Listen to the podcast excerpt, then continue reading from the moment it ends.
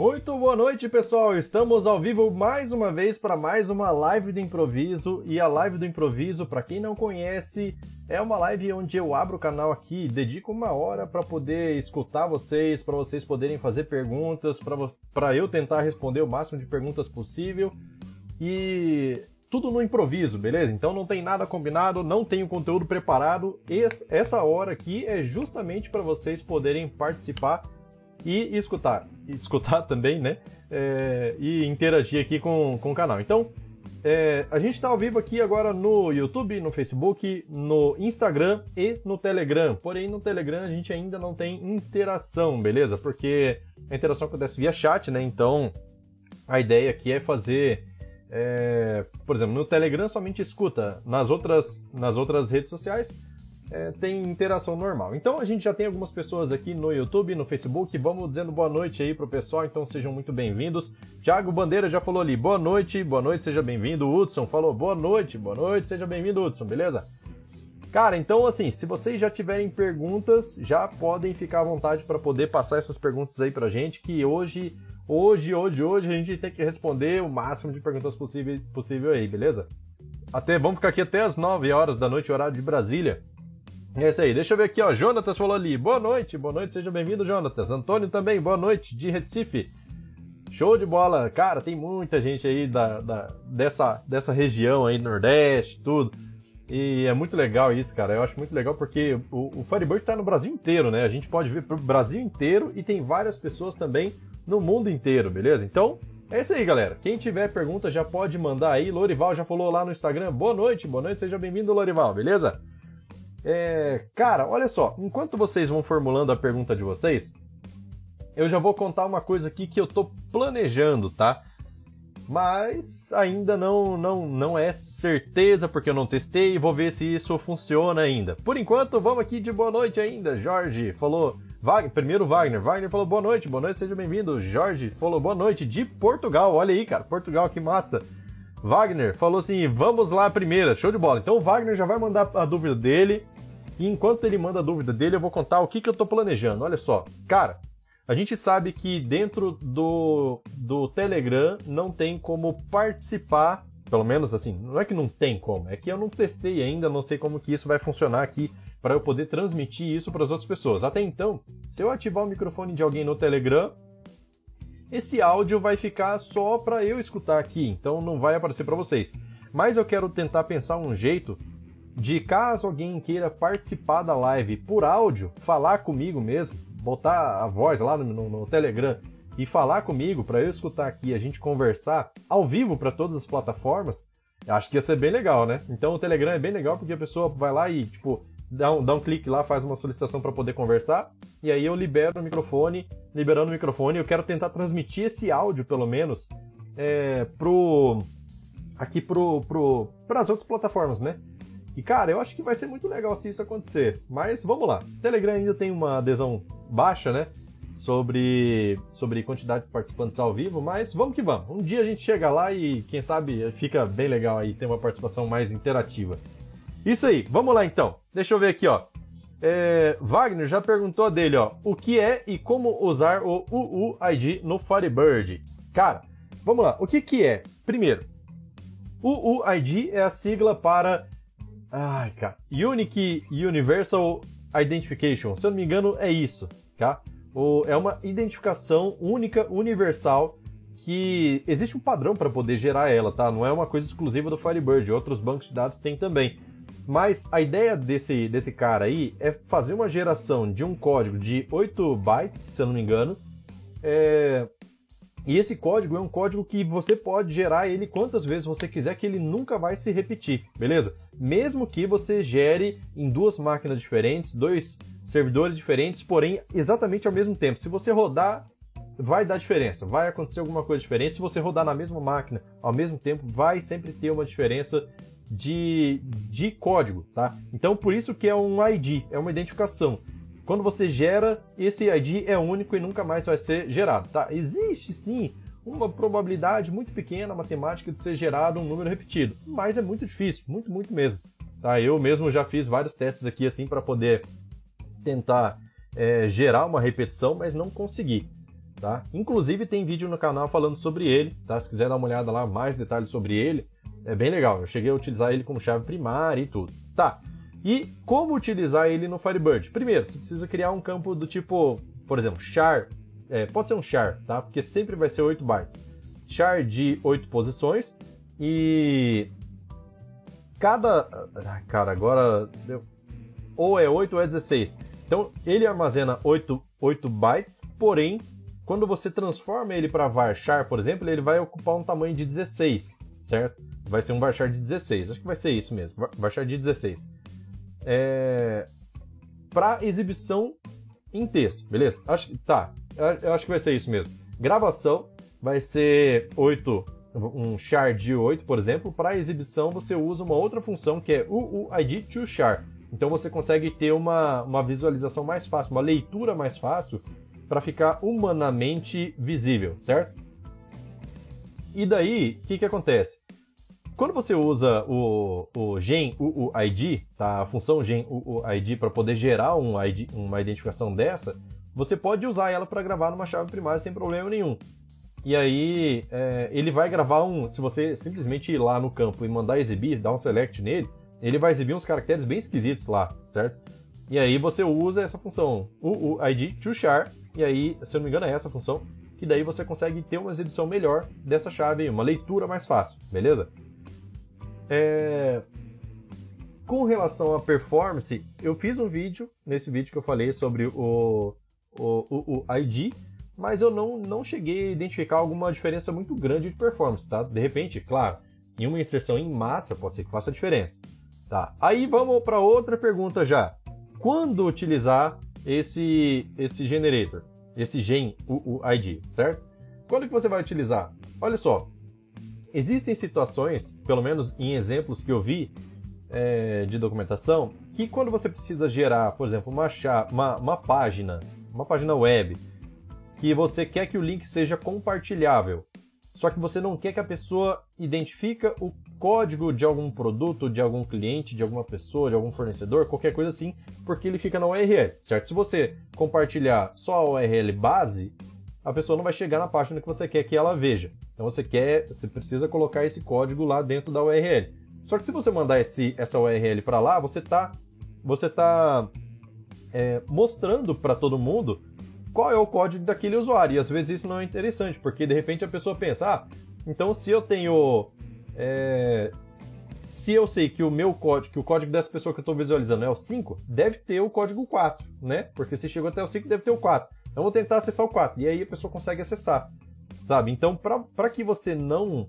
É, não dê a possibilidade do seu usuário ficar futricando em dados que não é para ele acessar, ou de repente alguma outra pessoa queira acessar, é, você pode usar o gen, esse, essa função gen, o, o ID, porque daí você vai gerar uma identificação diferente para cada pessoa, certo? E essa identificação é que você joga lá para sua página, beleza? Ela não precisa ser aplicada à sua tabela de clientes, por exemplo, tá? Ela pode ser é, ou de produto, ou de fornecedor, de qualquer coisa. Ela pode ser um campo a mais, que é uma outra, uma segunda identificação. Então você tem o, campo ID ali que é integer, você tem o, o campo UID, que é uma identificação única também para aquele cliente. E aí, quando for mostrar na web, você faz a pesquisa pelo ID universal, certo? E aí você pode compartilhar essa página, essa URL, por exemplo, somente com esse ID universal. Cara, a pessoa pode alterar esse código da forma que for. Ela jamais. É, cara, é improvável que ela consiga chegar num código de uma outra pessoa, só alterando um caractere, dois caracteres, por exemplo. Tá? A combinação não vai bater. Então fica bem interessante utilizar para isso, para essa situação aí. Tranquilo? Acho que matou a pau essa parte do, do UUID, certo? Então se tiver mais dúvida aí, mais curiosidade, só perguntar aí, tranquilo? Vamos lá. A primeira já foi, hein?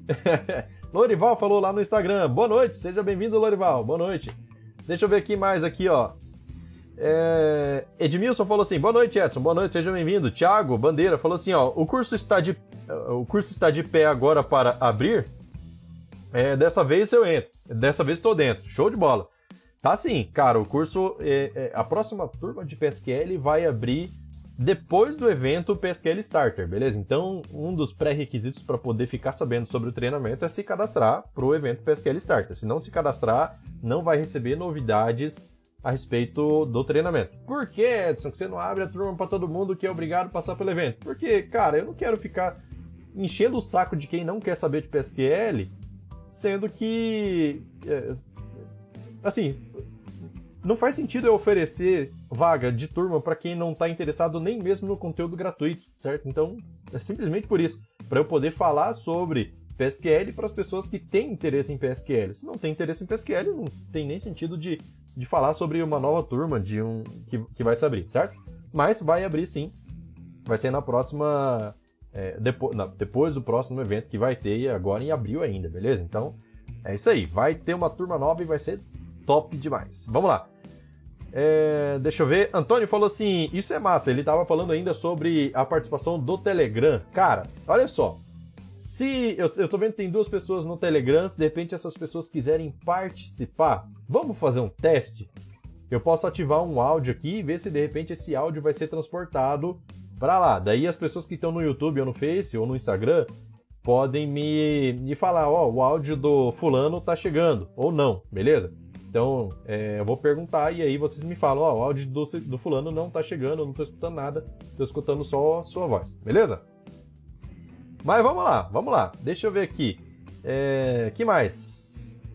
Peter falou assim: boa noite, juventude, boa noite, seja bem-vindo, PT. Esse tá aqui, ó, toda live ele tá participando. Isso aqui é, isso aqui é aluno bom, rapaz. Isso aqui é aluno bom. Hoje, hoje ainda eu recebi uma, uma mensagem de uma pessoa assim: olha só, teve um comentário no YouTube Antes de eu responder, uma pessoa daqui do canal foi lá e respondeu embaixo, falou assim, o select seria esse. Daí eu já, cara, cheguei depois, né, falei assim, ah, bom, acho que você já conseguiu resolver, né, com o select da pessoa. E aí a pessoa respondeu falando assim, aprendi com o mestre, ô louco, fico orgulhoso disso, de saber disso. Então é isso aí, galera, gosto demais de ensinar aqui, lógico, na humildade, né, Gosto demais de saber, de passar o conhecimento que eu tenho para vocês, porque isso, isso, cara, é uma coisa que tem dentro de mim, eu gosto do que faço, faço isso de coração aberto, beleza? Vamos lá. Wagner falou assim, ó, estava pensando no ID para matriz filial. Quando na filial precisa incluir um produto, por exemplo, e não tem conexão com o servidor. Ah, é, isso é interessante também, ó. Para obter o ID atual lá no servidor. Então, o que, que acontece? É, você pode fazer essa geração com, com o ID é, universal que fica interessante sim, viu? Porque, por exemplo, você tem um generator, vamos supor, tem uma, um banco de dados central lá, onde ele tem um generator que identifica a empresa, é, a, a, as empresas, né? A empresa filial. Tá? Então você tem lá, por exemplo, cadastrou filial 1, beleza. Daí outra, outra máquina que faz conexão com VPN ou de qualquer outra forma, tem o banco de dados local, só que sincroniza para outro banco de dados. Só que o generator, como o cadastro principal fica nesse banco central, vamos dizer assim, centralizador, é... aí você teria que buscar o generator, mas não tem conexão com a internet, então não consegue cadastrar na empresa, mas precisa liberar lá, ou qualquer outra coisa, né? Então você pode sim usar o, o ID universal, e aí gera, pode gerar lá na outra máquina, e aí, quando você for dar um insert no banco centralizador, vamos dizer assim, que é acessado por N empresas, você pode ter certeza absoluta que não vai repetir, beleza? Pode criar sem problema nenhum, depois é só sincronizar. Isso é interessantíssimo, beleza? Show de bola, muito bem, muito bem pensado aí para esse exemplo. Vamos lá, Mário falou assim: boa noite, grande Edson, show de bola. Boa noite, seja bem-vindo.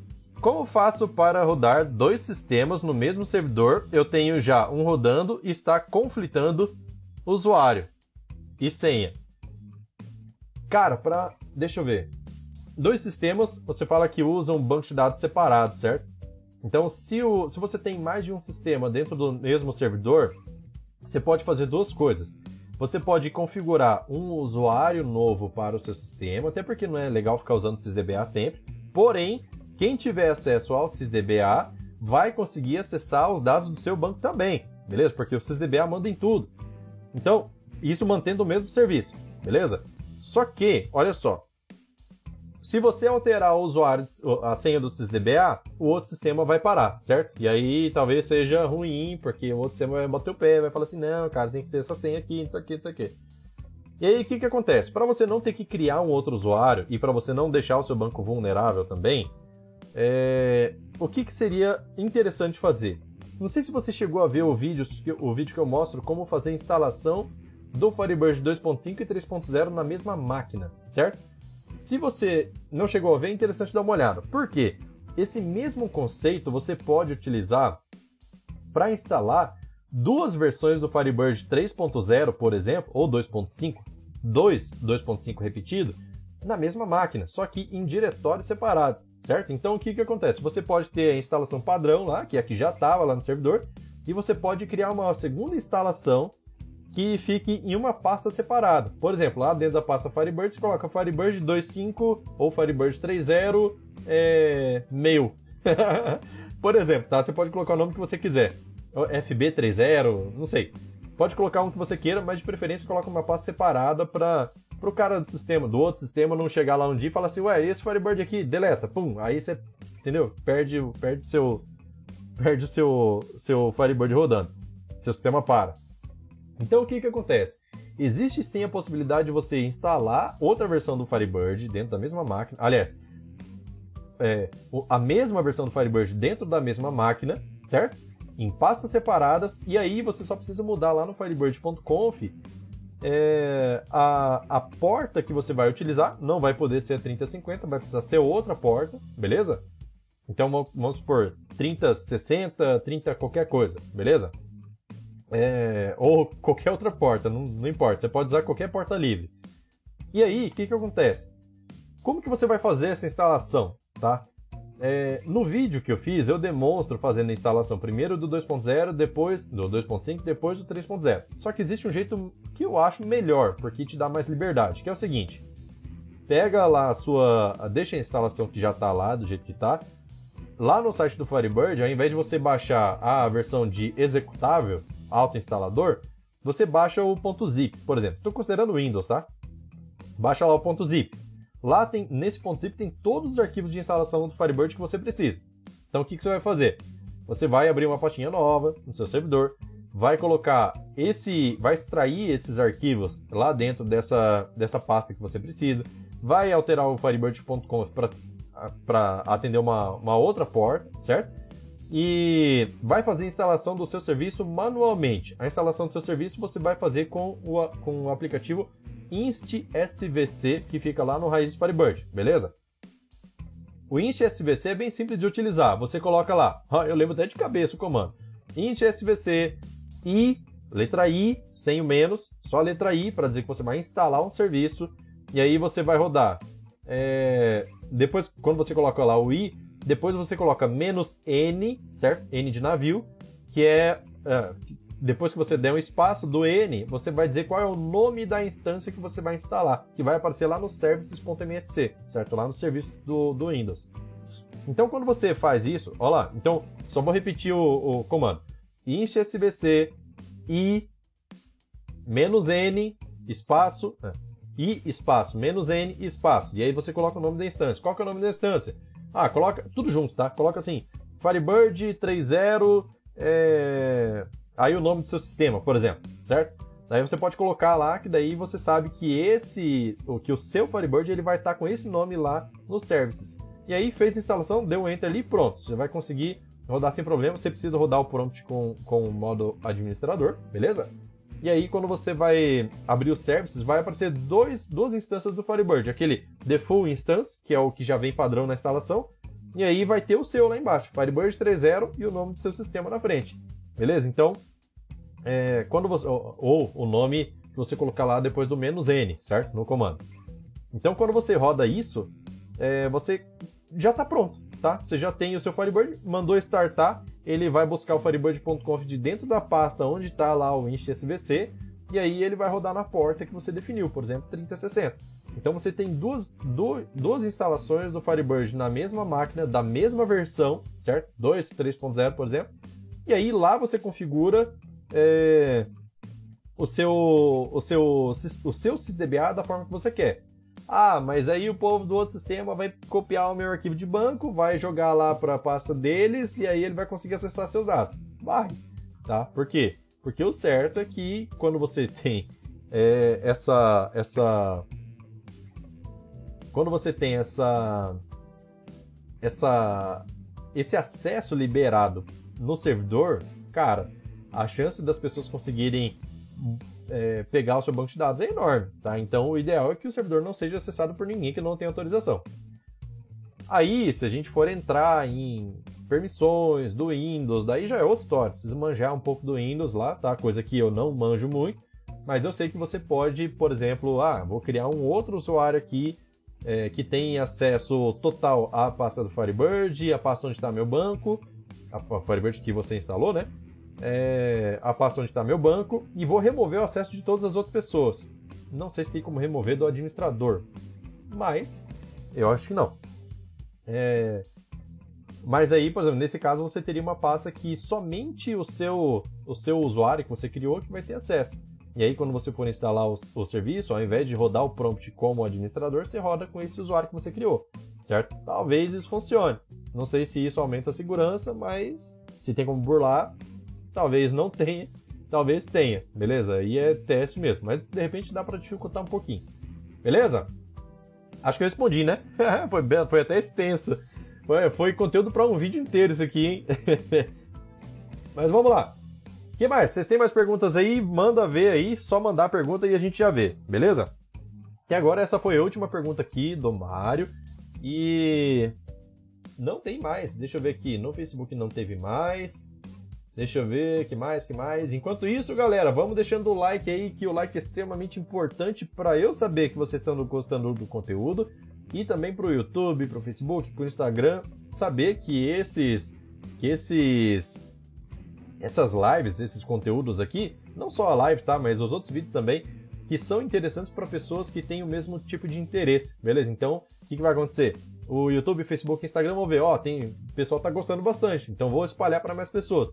Então, isso ajuda demais o canal, vocês, vocês não têm noção nisso, porque vai fortalecendo cada vez mais, beleza? Vamos lá, agora tem mais pergunta aqui, ó, do Peter. Falou assim, ó, quando eu migrar para o Firebird 3.0, vou precisar atualizar minha licença do IBExpert. Ouvi dizer que a licença vale por um ano. Depois para de funcionar. É isso mesmo ou só atualizações que param? Só atualizações e suporte, tá? Então, quando você compra uma licença do IBExpert, você tem direito ao IBExpert vitaliciamente, de forma vitalícia, e é, a, o que vai parar é só suporte e atualizações. Então, por exemplo, se você precisar realmente atualizar o seu IBExpert, aí você vai precisar renovar a sua licença por mais um ano para poder baixar a versão mais recente, beleza? Mas é aquele negócio, ele não vai parar de funcionar, tranquilo? É, acredito que seja isso. Talvez, assim, o problema de. Talvez ele até funcione sem precisar atualizar o IBExpert. Só que o problema é que tem várias coisas no Firebird 3.0 que, que, por exemplo, ah, fala assim sobre é, a, as cores de palavras reservadas, o negrito que ele vai colocando lá automaticamente, aquela ajuda que aparece em cada função. Então, por exemplo, você vai colocar uma função, abre parênteses lá e já coloca uma ajuda embaixo. Então, isso faz bastante diferença quando a gente está utilizando o, o, o IBExpert mais recente. Tá? Então, vale a pena, eu acho.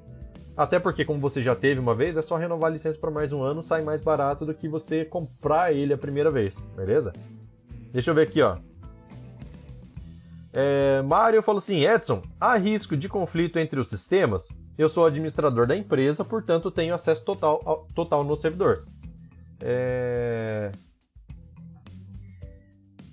Cara, se você fizer essa instalação separada, não, não tem risco nenhum de conflito, tá? A única coisa que você vai precisar fazer daí é só pegar a FB Client da sua versão, até porque se você precisar um dia migrar para 4.0, você migra o seu, a só, a só a sua instalação do Firebird e deixa a outra do jeito que tá, beleza? Então não tem problema nenhum. Mas é, conflito não vai ter não. Só não vai ter conflito se você é, deixar em portas separadas. Se você deixar na mesma porta, aí vai dar conflito. O primeiro que subir vai funcionar, o segundo já não vai dar certo, beleza? Então, é necessário que esteja em pasta separada e em porta separada. Lá no Firebird.conf, onde você configura a porta, é no Remote Service Port, beleza? Remote Service Port é o nome da propriedade.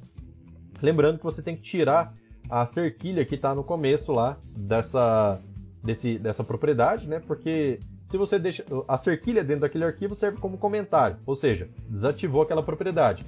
Se ela está desativada, assume o padrão. Qual que é o padrão da porta? 3050. Beleza? Então é interessante é interessante é, é, lembrar de tirar essa, essa cerquilha da frente lá para poder dar certo, senão não dá certo. E outra coisa, alterou o Firebird.conf, reinicia o serviço Firebird para poder dar certo. Tranquilo? Deixa eu ver aqui, ó. E você, e aí o sistema, o outro sistema vai ficar intacto, fica tranquilo. Deixa eu ver aqui, ó. Wagner falou assim, ó. Tem alguma maneira de saber quais índices precisam ser refeitos? Tem alguma maneira de, de refazê-los automaticamente? Olha só. Vamos lá, duas perguntas. Assim que é bom, já manda duas, três logo e aí, aí já vamos, já vamos respondendo tudo aqui, ó. Olha só. Maneira de saber quais índices precisam ser refeitos. Olha só. Principalmente, na verdade, você precisa considerar as tabelas que mais têm movimentação. Tá? As que têm pouca movimentação, é, só vai ter necessidade de você recalcular os índices se ele tiver com a estatística zerada, beleza? Porque se ele já tem uma quantidade razoável de informações e não muda muito, tá? É, aí você recalcula uma vez só. Agora, tabelas de maior movimento é interessante você sempre recalcular aí, vamos dizer assim, tipo, uma vez por semana, uma vez a cada 15 dias, dependendo da necessidade, dependendo de quantas vezes o seu cliente, de quanto tempo o seu cliente demora para ligar reclamando de lentidão, certo? Então, ah, recalculei os índices todos hoje. É, como que eu faço para. É, quanto tempo será que o cliente vai levar para poder falar comigo a respeito de lentidão? Ah, levou cinco dias. Então você pode colocar aí, sei lá, de três em três dias para essas tabelas para ele recalcular sozinho.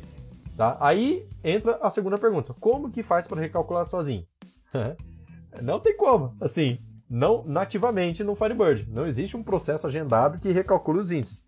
Mas você pode fazer alguma coisa que o seu, o seu é, banco de dados, através da linguagem PSQL, faça o recálculo dos índices de forma que você consiga programar isso. Por exemplo, ele sempre guarda a última vez que ele rodou o recálculo dos índices, por exemplo, rodou hoje. Aí, toda vez que alguém conectar no banco, ele verifica, ó, oh, precisa rodar o índice? Não, foi rodado hoje. Quanto tempo você quer que demore? Ah, eu quero que faça a cada sete dias. Então, passou sete dias dessa última data de que ele foi rodado, daí ele roda de novo, tá? Isso, inclusive, é uma das aulas que tem dentro do treinamento de PSQL. Tá pronto lá, é só pegar o script e copiar e jogar para o seu sistema. Isso é de forma automática, então você não precisa esperar o seu cliente ligar e falar assim, ó, oh, tá lento. Então, aí você depende da disponibilidade de alguém de suporte para poder conectar na máquina do no servidor do cliente, para poder rodar estatística de índice. Então, isso já causou transtorno. Se chegar um, um, concorrente seu, chegar e falar assim, não, cara, meu sistema não tem isso não, meu sistema é rápido. Até porque eu já ensinei isso para alunos, pode ser que um aluno do PSQL seja o seu concorrente, aí, aí fica complicado, viu? Porque o cara já tem esse conteúdo em mãos e já sabe como fazer para poder recalcular automaticamente, beleza? Vamos lá, que mais? Deixa eu ver aqui as perguntas. É... Deixa eu ver, deixa eu ver, deixa eu ver. Mário falou assim, ó, muito obrigado, parabéns pelo seu trabalho, aprendo muito com seus vídeos. Show de bola, que bom, cara, que bom. Eu fico muito feliz de saber que, que o conteúdo que eu tô passando aqui no canal, tanto os vídeos quanto as lives, estão ajudando vocês em, em algum ponto, seja ele qual for, beleza? Fico muito feliz por isso. Antônio falou assim, ó, véspera de feriado, o pessoal está pensando no peixe. Exatamente, olha só, hoje a gente tem 11, 11 acessos aqui simultâneos na, no YouTube, certo? No Facebook, deixa eu ver se eu consigo ver. Facebook temos dois espectadores. Então, realmente, o pessoal tá mais voltado pro peixe, já tá pensando no feriado. Cuidado, galera, coronavírus tá aí, tá solto. Usa máscara para pescar um peixinho, hein? vamos lá, vamos lá. Mentira, tô brincando assim. Para pescar peixe, de repente, estiver longe todo mundo, não vai precisar, né? Mas aglomerar, vamos se cuidar aí, porque quem é médico sabe o problema, né? Quem é médico vê o problema todo dia, os caras não tem folga. Mas vamos lá, voltando para a live aqui, ó. Antônio falou assim, ó: "Algum dia o Firebird rodará como Postgre MySQL na AWS como um serviço RDS é... RDS on-premise. cada vez mais está sendo reduzido. a on-promise, né? Na verdade, eu não, cara, eu assim não entendo dos, dos formatos de recursos que tem no AWS, tá? Eu sei muito pouco sobre a AWS, mas eu sei que tem alguns bancos de dados que já estão prontos lá é, para configurar no isso no AWS, também no Azure também. E eles dão preferência, inclusive, para banco de dados. Por exemplo, o Azure vai dar preferência para SQL Server e tudo mais. Mas assim, cara, não. É, não sei. Ó, ele até completou aqui, ó. Com o RDS da AWS é possível fazer lo, é, load balance de database com configurações de zonas de disponibilidade diferentes. É possível ter redundância e alta disponibilidade. Então, cara, eu não realmente não, não sei se existe algum alguma previsão para o Firebird rodar dessa forma aí para poder ter, ter uma facilidade aí de, de configuração já pronta lá nesses servidores, né?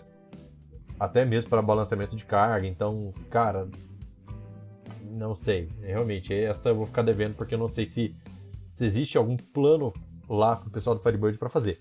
Olha, é, vamos, vamos pensar assim em otimismo. Olha só, o que, que falta então para o Firebird poder chegar ao nível desses outros bancos de dados que já tem toda essa estrutura pronta? Seria, por exemplo, é... mais recursos financeiros, mais desenvolvedores, por exemplo, porque não sei se vocês sabem, mas até onde eu sei, core developers do Firebird existem apenas cinco. Isso foi informação passada no último FTD. Cara, cinco pessoas para fazer o Firebird na qualidade que ele, que ele tem, vamos tirar o chapéu, né? O pessoal tá fazendo um ótimo trabalho, né? Até é onde tem. Então, não, não queira comparar a quantidade de desenvolvedores do, do Firebird com quantidade de desenvolvedores do, do Postgre, do SQL Server, do Oracle. Cara, sem chance de comparar. Mas assim, o que, que falta? Cara, SQL Server, Oracle são bancos de dados que tem é, que tem muita utilização e tem muito dinheiro também. Afinal, um banco de dados caro, tanto o SQL Server quanto o Oracle.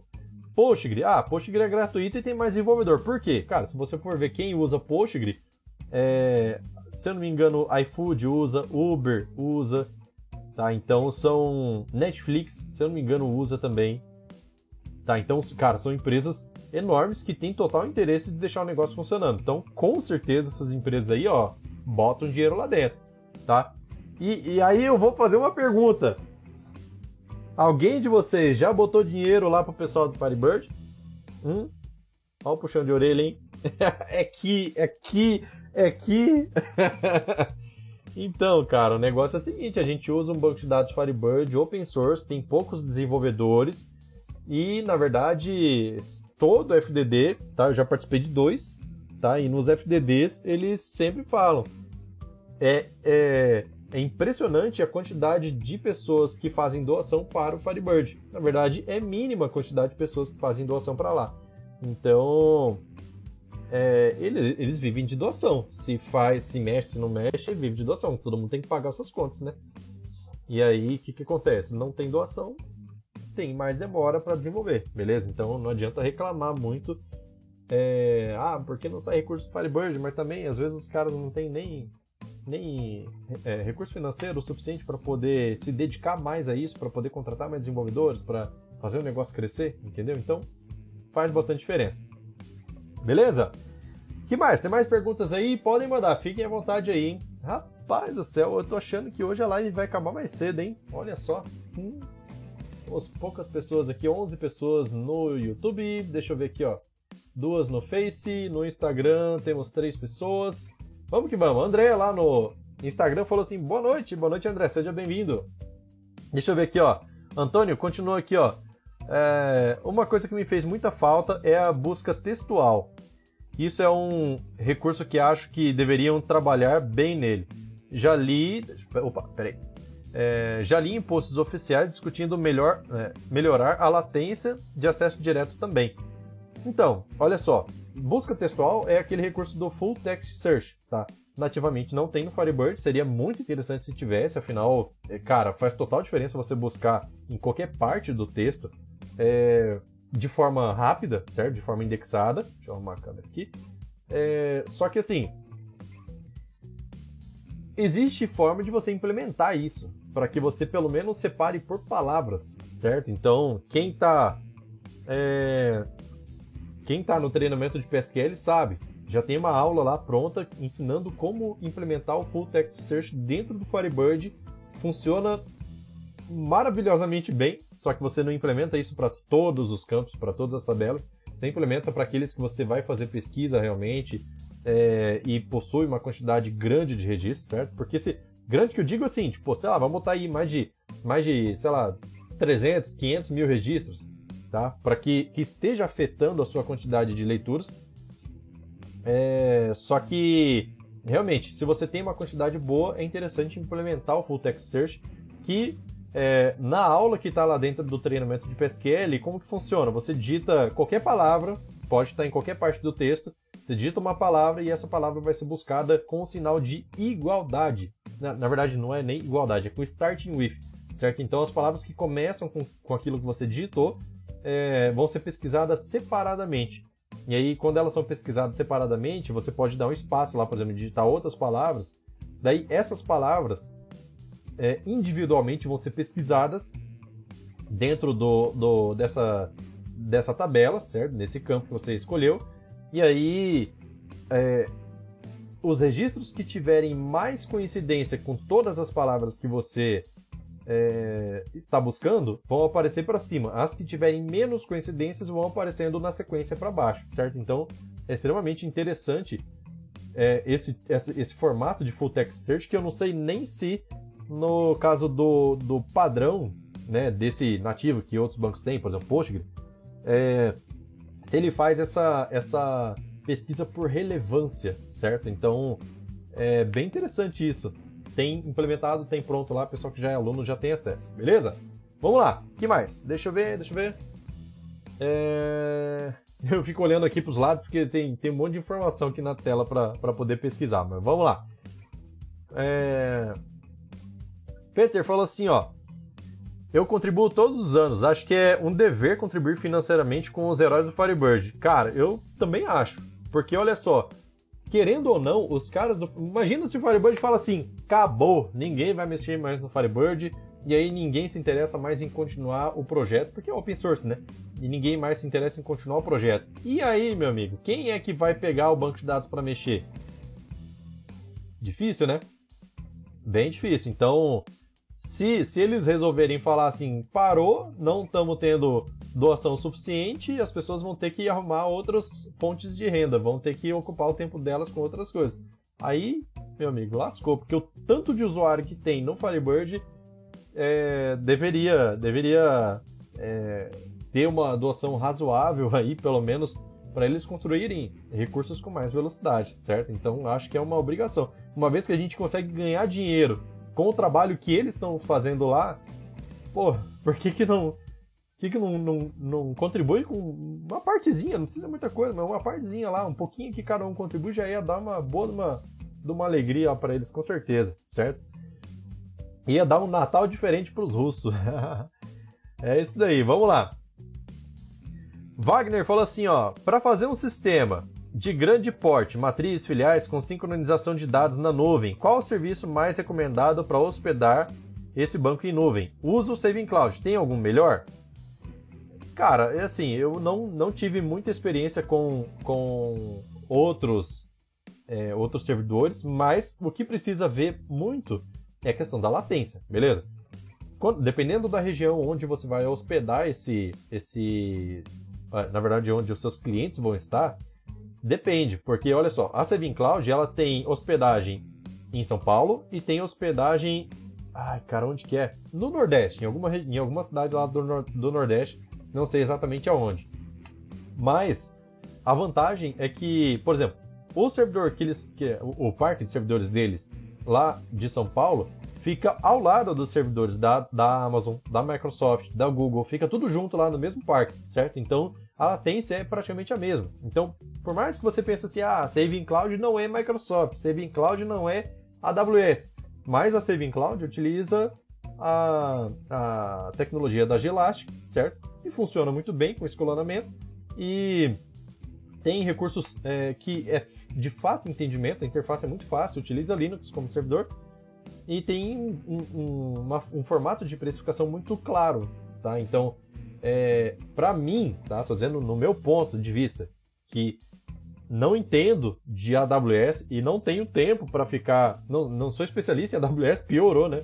Menos ainda especialista, e não tenho tempo para ficar é, estudando os recursos da AWS para saber se eu estou fazendo coisa certa, coisa errada, se eu estou correndo o risco de uma hora errar alguma coisa no meu sistema, fazer um consumo excessivo, certo?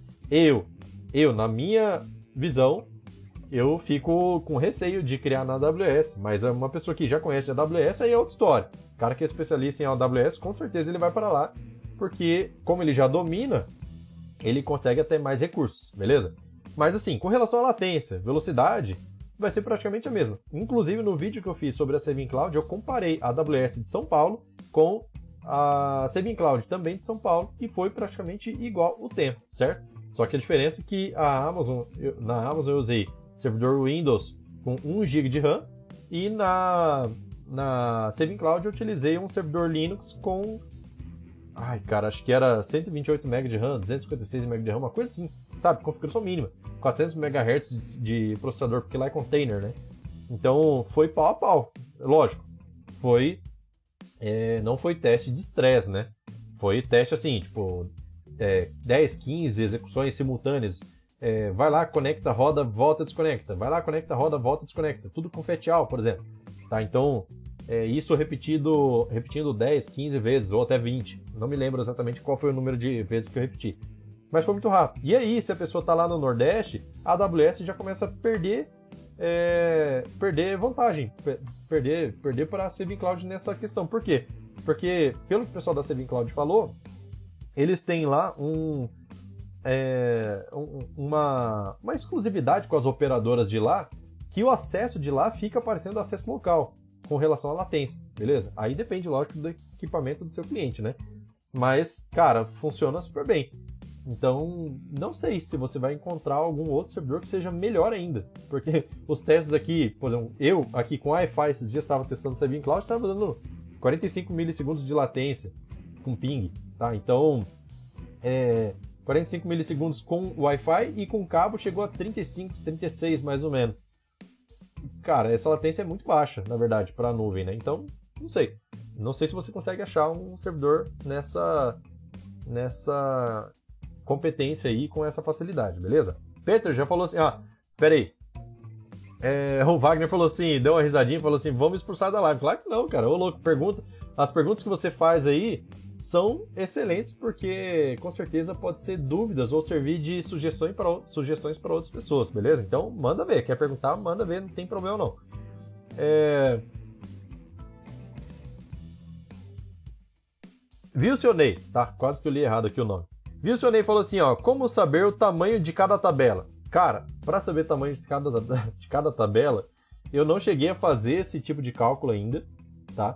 É, até porque, é, assim, não, não cheguei a fazer ainda. Você teria que, que ter uma ideia de quantos registros tem, quantos, quantos dados tem inseridos, sendo que o varchar pode variar, tá? Então, é difícil saber. Tem como saber tamanho de, é, de banco, certo? Através de Select mas também de cada tabela. Eu não sei se tem como, eu não pesquisei isso ainda. É um dos assuntos que eu tenho anotado para estudar sobre isso, mas ainda não, não estudei, beleza? Então vou ficar devendo essa aí. Se alguém souber, já põe aí nos comentários e pronto, já compartilhamos o conhecimento com todo mundo, beleza? Deixa eu ver aqui, ó. É, o Peter falou assim, ó, Saving Cloud é bala. É, exatamente, Saving Cloud é bala mesmo.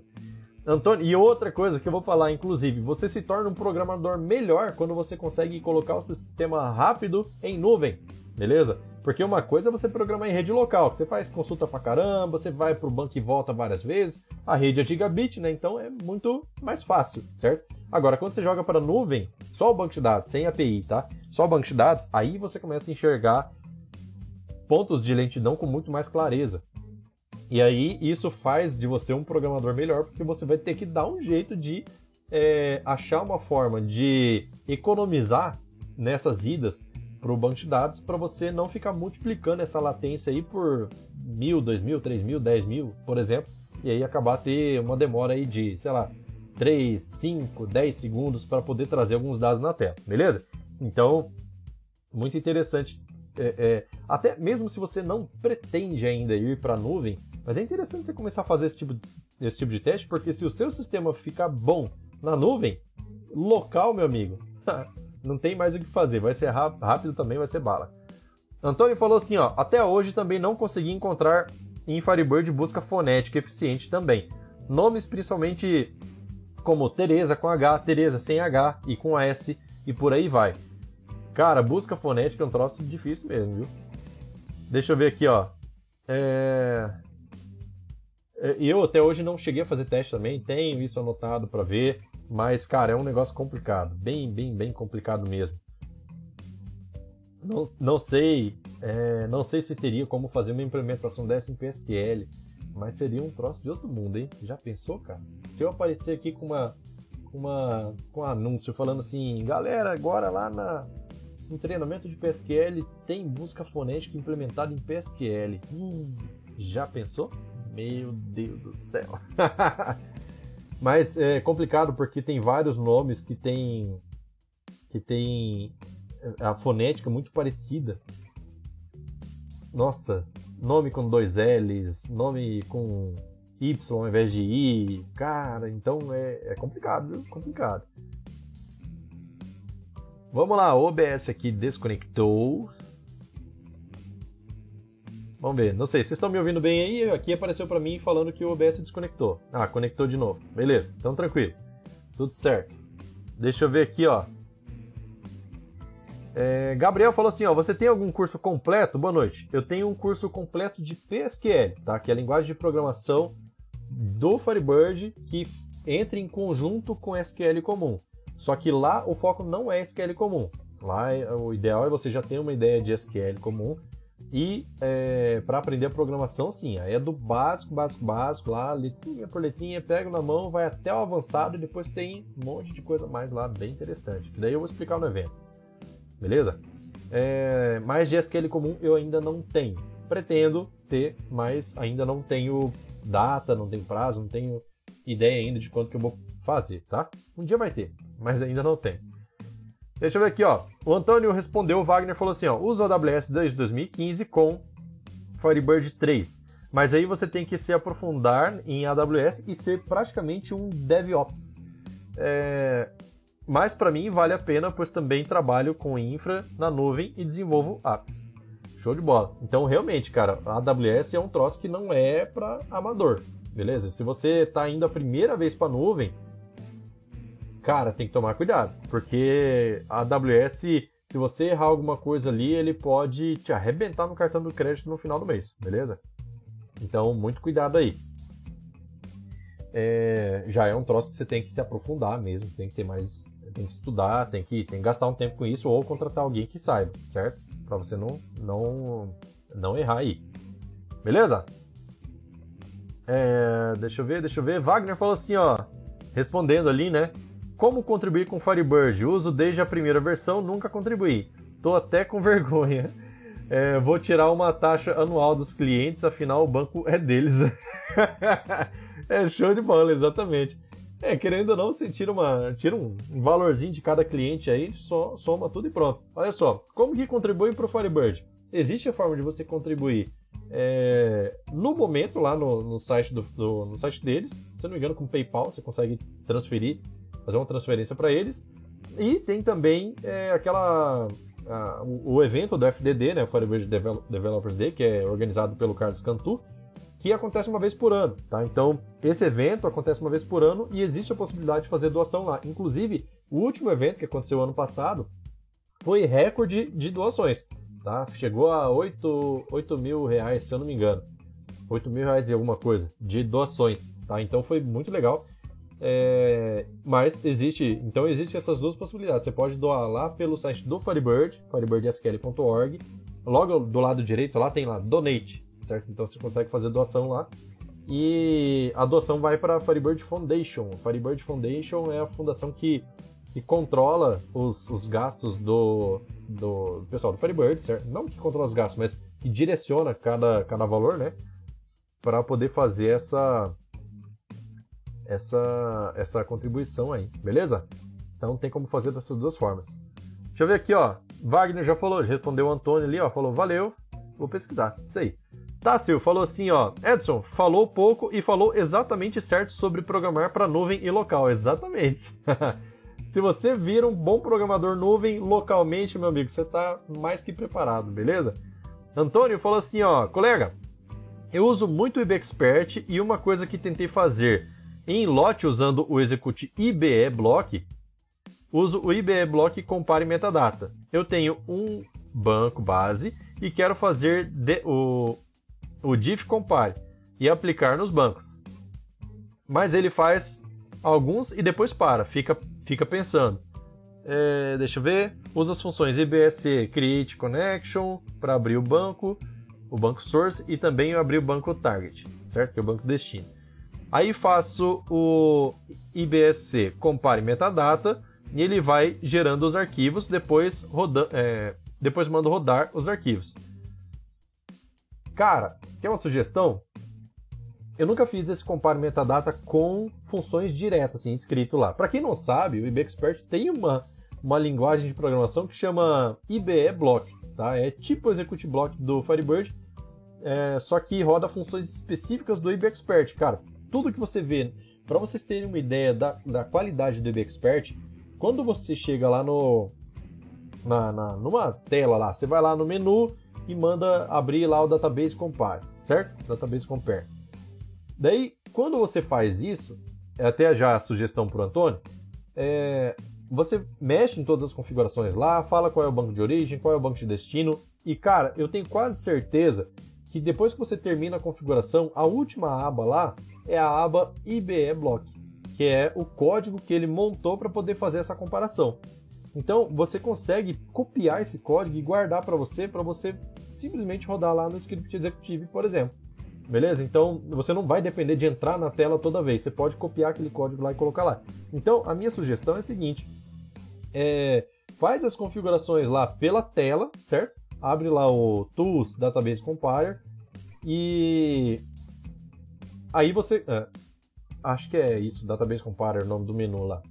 E aí você monta as configurações da forma que você quer, coloca o banco de origem, banco de destino, e aí vai lá na parte do IBE Block. Lá você vai encontrar todo o código que ele criou para poder fazer essa, essa, essa comparação. Então você copia ele e compara ele com o código que você tem hoje. Tá? De repente você consegue encontrar alguma diferença, alguma coisa assim que pode estar te limitando, que pode estar fazendo ele, ele é, parar assim, certo? Então fica essa sugestão aí. Eu não realmente, como eu não tenho experiência utilizando essas funções para fa fazer a comparação, então eu não, nunca passei por isso para poder te dar alguma orientação. Mas o que eu faria era isso, era ir lá pela tela e comparar lá os dois blocos, beleza? Que mais? Acabaram as perguntas? São temos sete minutos ainda, hein? Sete minutos para a gente poder responder perguntas. Então quer mandar uma pergunta, manda agora.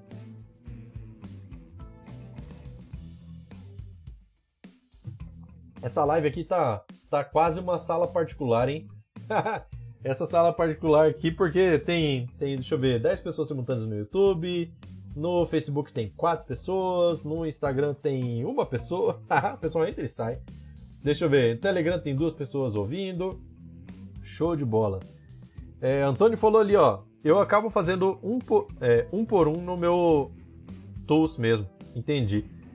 É, se você puder dar uma olhada lá na, no IBE Block que ele cria, de repente você consegue adaptar aquele IBE Block para pegar vários bancos, certo?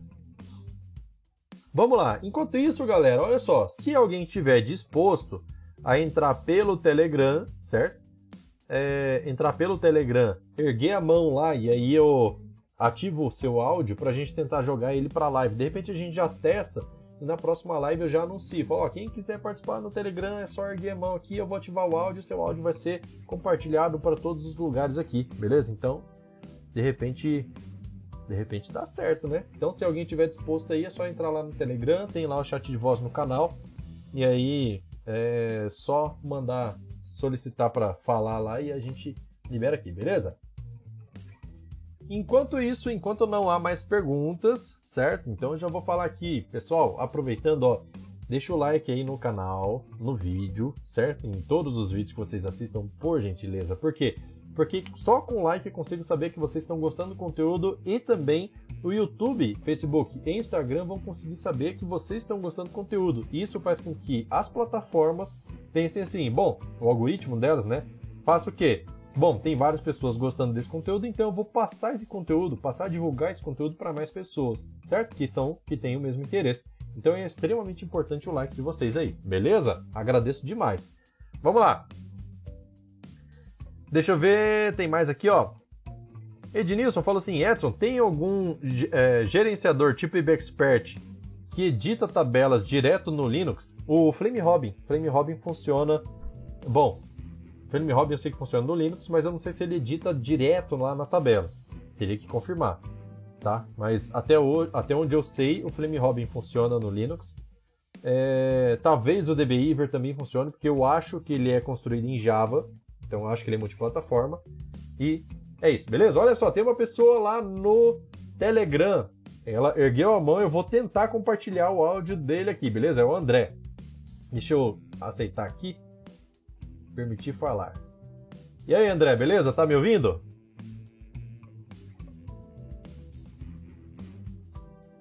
Acho que para falar, não sei se é, acho que você vai ter que clicar no microfone ali ou, ou segurar a tecla espaço. Então, André, se você estiver me ouvindo, só falar. Agora. Show de bola.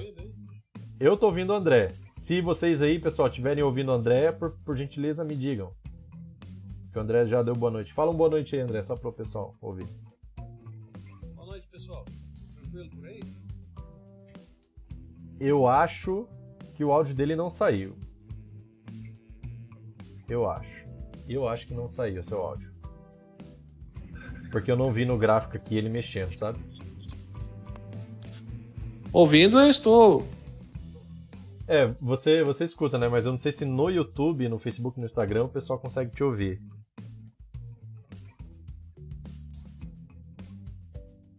Deixa eu ver. Você tem alguma dúvida ou estamos só testando?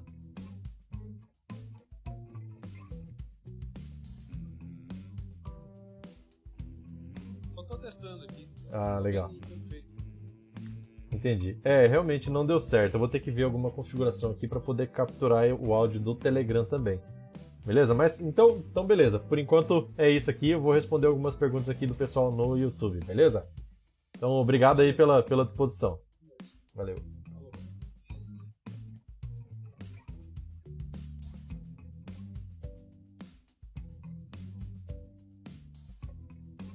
Bom, vamos lá. Então o André chegou ali no Telegram, ajudou a gente aqui com o teste, não funcionou, mas é computação é assim mesmo, uma hora funciona. vamos lá, eu vou fazer alguns testes aqui depois, mas vamos por enquanto só respondendo aqui algumas perguntas. É, deixa eu ver. Joel falou assim: boa noite, Edson. Hoje eu cheguei no final, no final, sorry. Não tem problema não. Achei até que você já tinha viajado para poder curtir o feriado. vamos lá. Antônio falou assim, ó, não sei se a galera sabe, mas o IB, o IB Expert também consegue, às vezes, recuperar banco de dados corrompido usando o database é, Inside no menu Tools. É, não sei se, se todo mundo sabe disso. Né? O Firebird, ele, o, IB Expert, ele tem várias ferramentas lá, inclusive de backup, de restore, um monte de coisa lá que é interessante, viu? Não sei se é só na versão paga, mas vale a pena dar uma olhada e de repente eu até faço um vídeo aqui mostrando como fazer. Que na verdade o, o, o IBExpert, para fazer backup store, por exemplo, ele utiliza o próprio GBAC, certo? Ele utiliza o GBAC e, e tanto que as funções que ele tem lá são as mesmas. Beleza? Deixa eu ver aqui, ó. É... que mais? Tá, você falou assim, ó, já me cadastrei para o curso para o curso Starter. Faz um tempinho que já é, venho seguindo você no YouTube. Espero aprender bastante aí e poder contribuir um dia. Show de bola. Cara, olha só, vai ter conhecimento pra caramba nesse, nesse nesse PSQL Starter. Se você não conhece nada de PSQL, essa é a melhor oportunidade que você tem para poder conhecer, porque eu só passo sobre PSQL dentro do, dentro do treinamento, certo? Mas às vezes eu faço esse evento aí que eu mostro alguma coisa de PSQL que é algo totalmente especial. Inclusive, semana que vem o canal tá fechado, beleza? Fecho as portas do canal na semana que vem por conta do evento de PSQL, que vai ser esse desafio PSQL Starter. E só quem tiver inscrito vai receber conteúdo, beleza? O link está fixado aqui no YouTube, tranquilo? Ou se você entrar no site mqfs.com.br, já vai achar lá a, na tela inicial lá a opção para saber mais sobre o treinamento, sobre esse, esse evento, beleza? Deixa eu ver aqui, ó. Joel Costa falou assim: Edson, eu tive um probleminha com o gerador nativo do Firebird. É, não gerava sequência, o generator, né? Não gerava sequência e dava um erro de não achar. Qual erro? erro de não achar? Talvez o nome do generator não estava certo, não sei. Precisa, precisava ver que tipo de erro que está acontecendo lá para poder ajudar, beleza? Ednilson falou assim, ó, não edita Edson, Flame Hobby só por SQL. É, tá aí, já começa uma limitação do Flame Hobby. O EB Expert você edita dentro da própria tabela ali, como se fosse uma planilha de Excel. É muito legal isso. É, deixa eu ver, Wagner falou assim, ó, tem como fazer um select de uma tabela e inserir o resultado obtido de uma tabela idêntica, só que em outro banco? Tem, tem sim, através de PSQL, beleza? É, através de PSQL você vai conseguir fazer essa, essa, essa coleta de dados de, um, de uma tabela e mandar inserir em outro banco separado, desde que seja Firebird, beleza? Então, sendo Firebird, a partir da versão 2.5 você consegue fazer utilizando statement, beleza? A gente vai ver statement dentro do desafio PSQL Starter. Tranquilo? Wagner falou assim: aqui saiu. Baixo, mas saiu. Ah, cara, o áudio do, do André. Legal, legal. Então, já tem um sinal de vida aí, hein? Joel Costa falou sim. É, ouvi. Então, olha aí, cara, o áudio do André saiu, que legal. É que o YouTube tem delay, então não fica exatamente na mesma, na mesma hora, né? Mas que bom. É, eu posso rever alguma configuração aqui para ver o que, que, que dá para melhorar para sair com mais, com mais clareza. É, Wagner falou assim, com bom som. Legal, show de bola. Ednilson falou, tá baixo o áudio. Joel, ouvi. É, Márcio falou, agora foi alto, legal. Cara, então deu certo. Meu Deus do céu, deu certo. Que maravilha. Só que tem um problema. Semana que vem não, não vai ter live do improviso também, beleza? Então vai ser só é, treinamento de PSQL. Ah, aliás, evento de PSQL mesmo. Tássio falou assim: YouTube, ok. Ok o áudio, show de bola. Então, então beleza. Galera, olha só. Deixa eu ver, tem mais uma mensagem aqui do Fernando. Falou assim: ó, o Flame Robin edita registro di diretamente no grid. Ó, é uma informação aí que de repente não tem. Porque, por exemplo, o Wagner ali falou que não. Wagner? Ou Antônio? Deixa eu ver. Quem foi que falou que não? O Ednilson, na verdade. Ednilson falou que não. Que disse que não, não edita lá na tabela. De repente tem alguma, algum macete aí para poder fazer edição, beleza? Eu, como não utilizo o Flame Robin, não sei dizer. Beleza? Então, é isso, galera. Já passamos aqui do horário e acredito que a gente pode encerrar essa live do improviso, a última live do improviso dessa semana. A semana que vem não vai ter live do improviso por causa do evento. E aí a gente vai se ver de novo ao vivo só no evento, beleza? Então, é isso. Galera, eu fico muito feliz da participação de todos vocês. A participação de todos vocês, apesar de estar aí véspera de feriado, é extremamente importante para mim, porque se não fosse vocês aqui, o canal não existiria, nem live, nem vídeo de conteúdo, nem nada. Então, eu fico muito feliz, agradeço demais a participação de vocês. E é isso, beleza? Então, não se esqueçam de deixar o like aí, o like é extremamente importante para o canal, já expliquei algumas vezes que o YouTube, Facebook, Instagram vão divulgar o canal para cada vez mais pessoas e o canal só, só tende a crescer. E quanto mais forte a comunidade Firebird tiver, melhor vai ser para o Firebird e para todos nós ao mesmo tempo. Beleza? Então é isso aí. Deixa eu ver aqui, ó. O Joel, Joel até mandou aqui, ó. Quase que eu perdi a sua pergunta, hein? Já tava me despedindo. Vamos lá. É... Wagner falou boa, boa Páscoa a todos. Isso aí, boa Páscoa. É, Joel falou assim: dava erro de não conseguir, é, não conseguir focar um objeto, inclusive invisível ou desabilitado. É, apanhei um pouco até descobrir. O erro dava no post. É. Rapaz, a gente vai ter que ver isso aí depois. Eu nunca vi esse tipo de erro. Objeto invisível. Será que não está corrompido o banco? Quem sabe? Então tá. De repente um backup store pode resolver. Beleza? Então é isso aí. Até o PSQL Start, disse Wagner. E eu digo também, até o PSQL Start. Espero vocês lá. O evento tem tudo para ser top demais. Amanhã ainda tem vídeo no canal. Semana que vem só evento. E semana que vem vai ser especial, cara. Vamos começar abril com tudo, beleza? Então vamos melhorar nosso conhecimento e eu espero vocês lá, beleza? Então é isso, vou ficando por aqui. Valeu, falou, tchau, tchau e até mais. Falou!